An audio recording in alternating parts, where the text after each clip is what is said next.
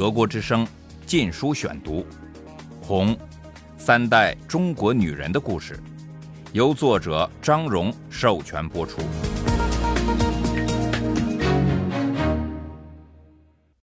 第二十章，我不出卖灵魂。父亲被捕，一九六七至一九六八年。第三节。一次母亲健康好转，我就回家看望父亲。家里糟得不成样子，窗户被打碎，到处都是砸烂、烧焦残留下来的家具碎片，满地都是衣服。父亲似乎对我在不在家反应冷漠，只是不停的一圈圈的走。晚上我反扣上卧室的门，怕他不能入睡。一个劲儿找我翻来覆去的说话，但是门上有一扇小窗户无法上锁。一天夜里，我惊醒过来，看见他正灵活的从那扇窗户爬进来，敏捷的一跳就跳到地板上。他并没有注意到我，只漫无目的的随手举起沉重的桃木家具，毫不费力的把它们摔在地上。精神病使他变得超乎常人的灵敏和有力。待在家里像场噩梦，我无数次想逃到母亲那里去，但又下不了决心离开父亲。有一两次他打我耳光，这是从来没有过的事。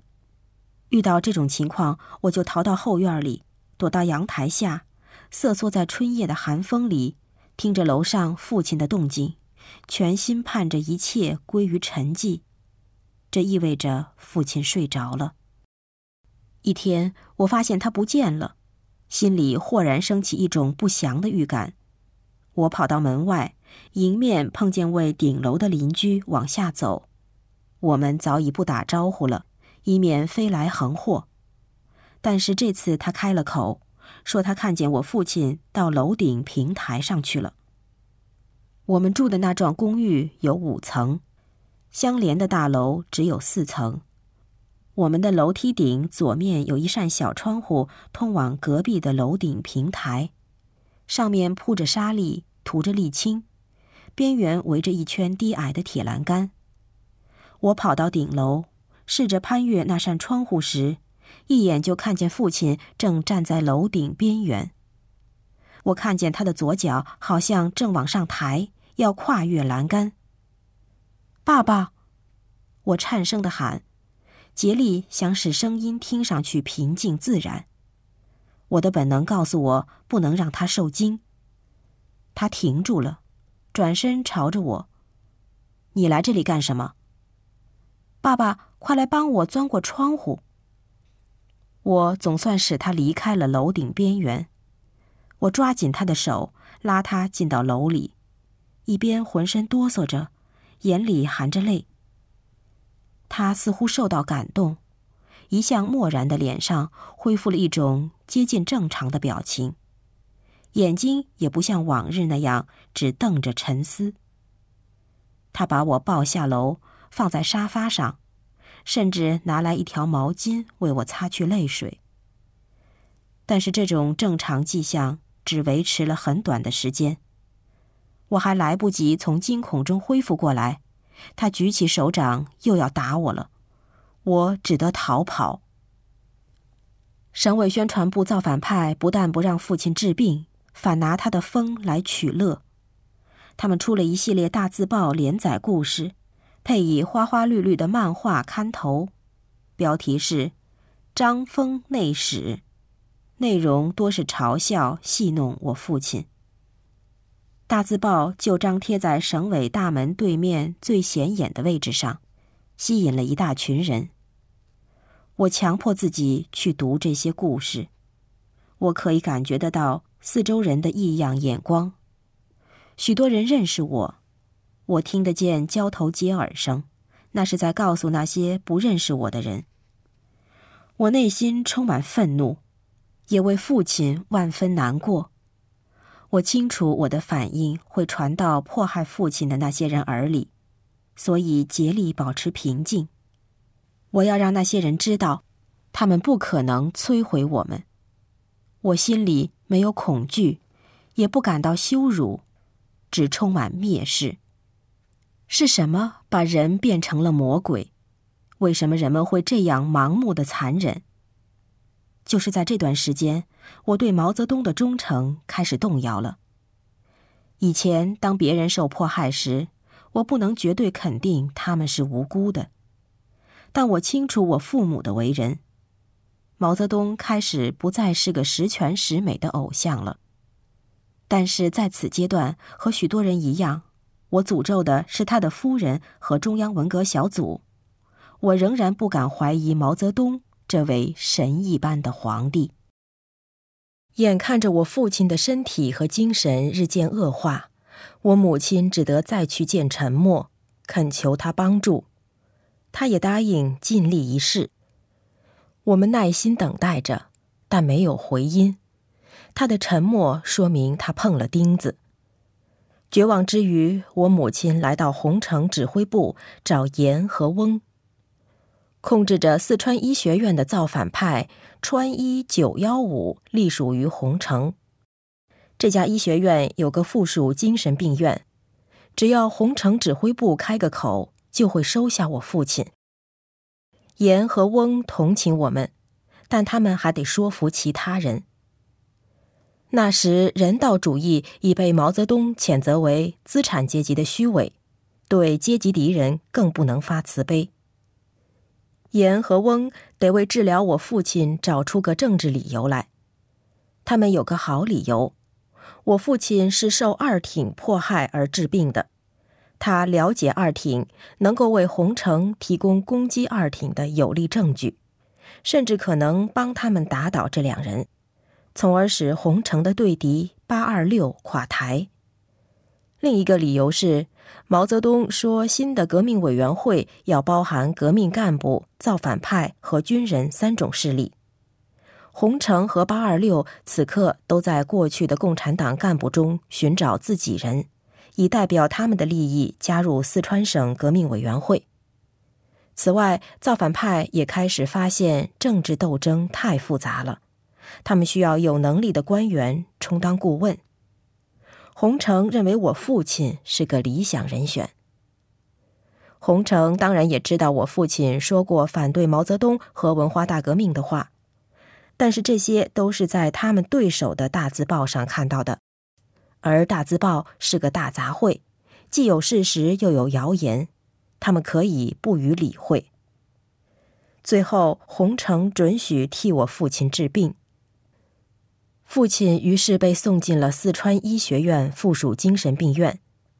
医院坐落在成都郊区，周围是稻田，一丛丛竹子从高墙和铁门上探出，轻轻摇曳。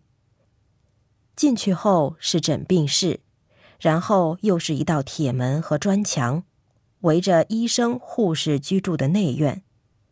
内院满地是绿茸茸的青苔，尽头是一段红砂石台阶，伸向一座没有窗户的两层楼房。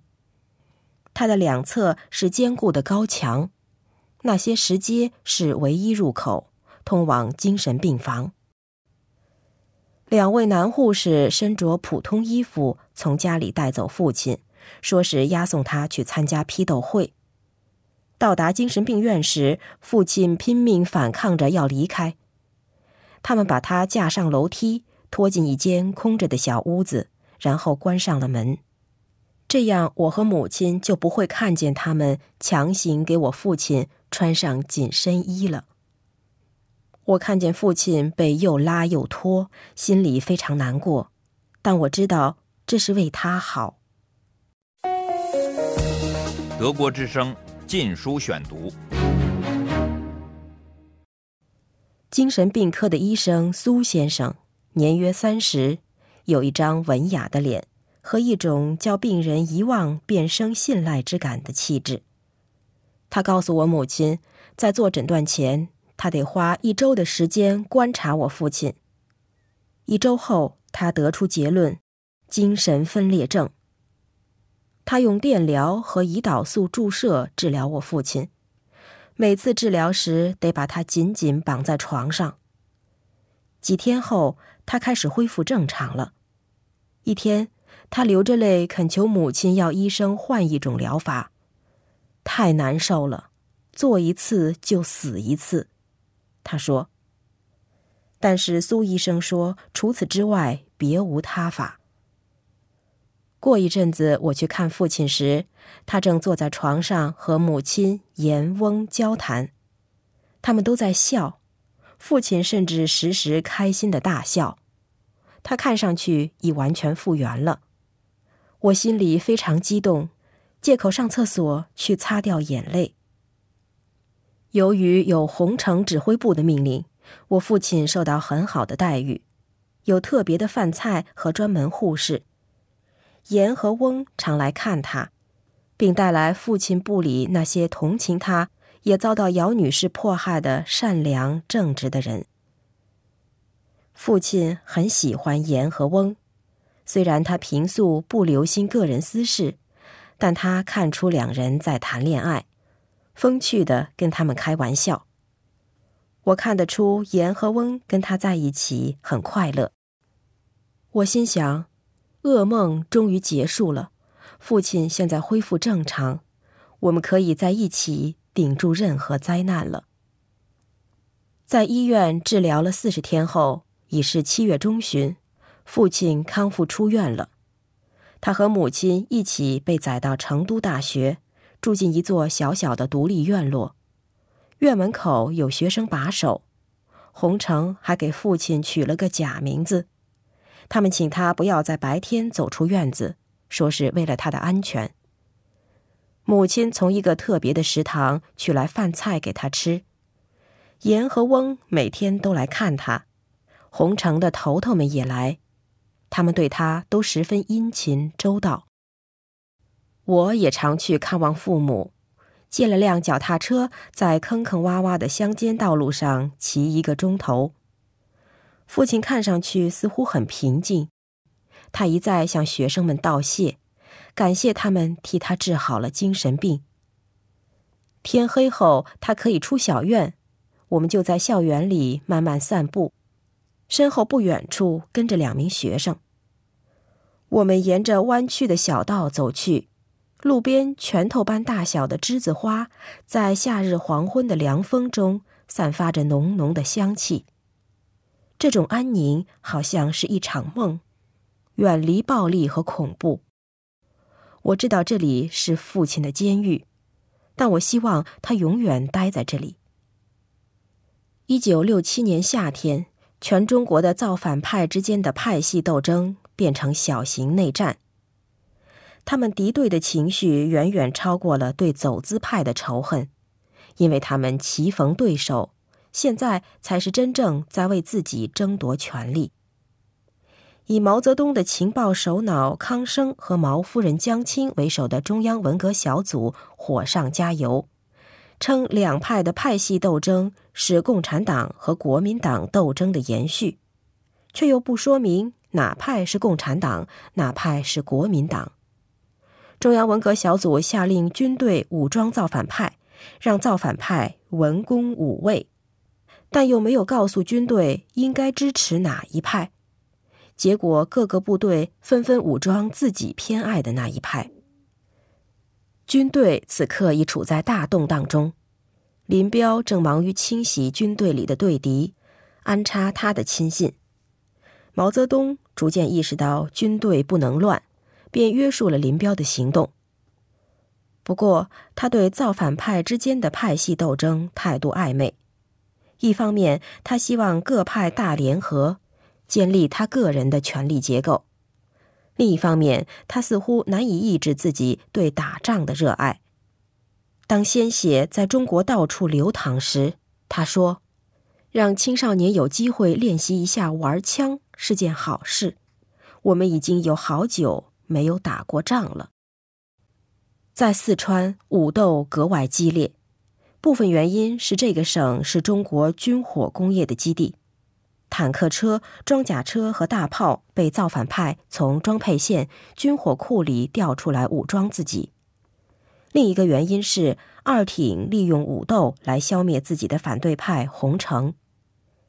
在二挺发源地宜宾，残酷的武斗还用上了步枪、手榴弹、迫击炮和机关枪。仅宜宾城里就有一百多人被打死，洪城被迫放弃这座城市。许多洪城成员撤到宜宾附近仍在洪城掌握中的城市泸州。二挺派遣了一支五千多人的八二六，枪打炮轰，最后夺占了这座城市，打死了近三百人，受伤的更是不计其数。成都的派战武斗是零零星星，只有最疯狂的人才被卷了进去。即使如此，我仍亲眼目睹过多次有数万人之众的抬尸游行，抬着在武斗中丧生的浑身是血的尸体，边走边对空鸣枪。就是在这种形势下，洪城向我父亲提出了三点要求：第一，宣布支持他们；第二，揭发二挺；第三，当他们的顾问。代表他们参加四川省革命委员会，我父亲拒绝了。他说他不能卷进造反派之间的争斗，也不能提供反二挺的资料，因为这只会恶化形势，制造更多的仇恨。他说他不会代表任何一派参加四川省革委会，他根本就不想进去。友好的气氛于是变成了不快的争执。